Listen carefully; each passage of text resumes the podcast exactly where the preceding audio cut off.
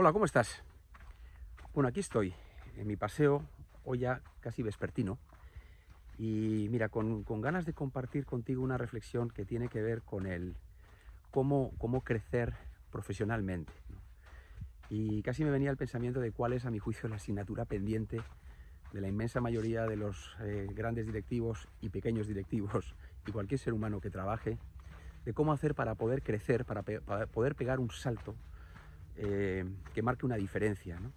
solamente en lo económico, sino en, lo que significa como desafío ¿no? profesional, en lo que puede suponer en la trayectoria laboral de cualquier ser humano.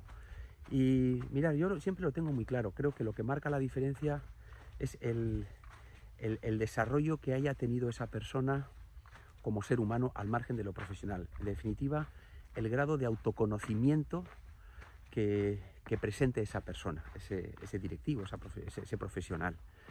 creo que esa es la gran asignatura pendiente. Tradicionalmente siempre se ha puesto mucho foco en, aprender muchos conocimientos, siempre digo, ¿no? en atesorar muchas distinciones que tienen que ver con lo técnico o bueno, con habilidades eh, de gestión, pero muy poco en lo que tiene que ver el propio autoconocimiento. Y, es desde ahí, cualquier líder, yo siempre digo, todos somos líderes de nuestras vidas, ¿eh? eso hay que recordarlo, pero cualquier persona que se precie de, querer ser o de considerarse un buen líder necesita inexorablemente haber hecho una labor de, escucha para con uno mismo, de, autoconocimiento severo, y la palabra no me gusta demasiado quizás por la parte negativa que tiene, ¿no? pero de, autoconocimiento profundo, con el afán de poder hacer que los demás, como siempre digo, puedan, puedan ver más allá, puedan ver aquello que antes no, y en definitiva pues poder accionar cosas que, sin esa capacidad de liderazgo sería imposible, sin ese referente. Pero al final, lo mejor de todo, la buena noticia, es que cuando uno crece desde ahí, desde, esa, desde ese autoconocimiento, cuando, crece, cuando crecen las raíces, lo que no se ve, tiene que ver con el alma, con lo que significa ser humano, el grado de bienestar que, adquirimos, pues es eh, pues muchísimo mayor. ¿no?